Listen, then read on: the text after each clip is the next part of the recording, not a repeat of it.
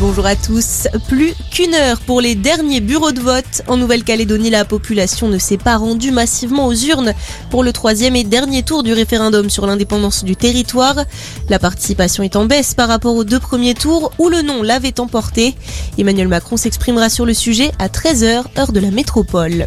Placement sous contrôle judiciaire et mise en examen pour Yannick Agnel, le nageur ancien champion olympique, est soupçonné de viol et agression sexuelle sur mineurs de 15 ans. Des faits qui se seraient déroulés en 2016 lorsqu'il s'entraînait au Mulhouse Olympique Natation. On le rappelle, Yannick Agnel avait été interpellé jeudi suite à une plainte déposée cet été contre lui.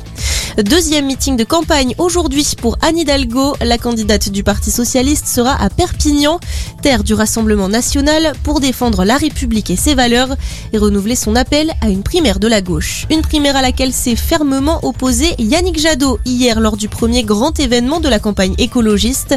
Quelques centaines de militants étaient présents à Lan dans l'Ain. Rassemblement en petit comité également chez les Républicains. Valérie Pécresse a réuni les cadres du parti à la mutualité hier pour un premier meeting depuis son investiture.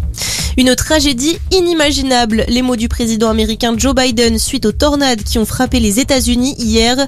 Au moins une centaine de personnes ont été tuées, de gros dégâts sont aussi à déplorer, notamment dans l'état du Kentucky.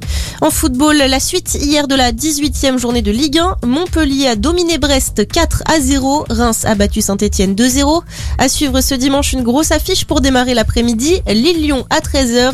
À 15h, Metz reçoit Lorient, Clermont joue à Angers, Bordeaux se déplace à 3 et Rennes accueille Nice. À 17h, Strasbourg affronte l'OM et ce soir, le PSG défie Monaco. Coup d'envoi à 21h. Et puis on connaît la nouvelle Miss France. Diane Lair a remporté la couronne et l'écharpe face à 28 autres Miss hier soir. La Miss Île-de-France succède donc à Amandine Petit. Bonne journée à tous.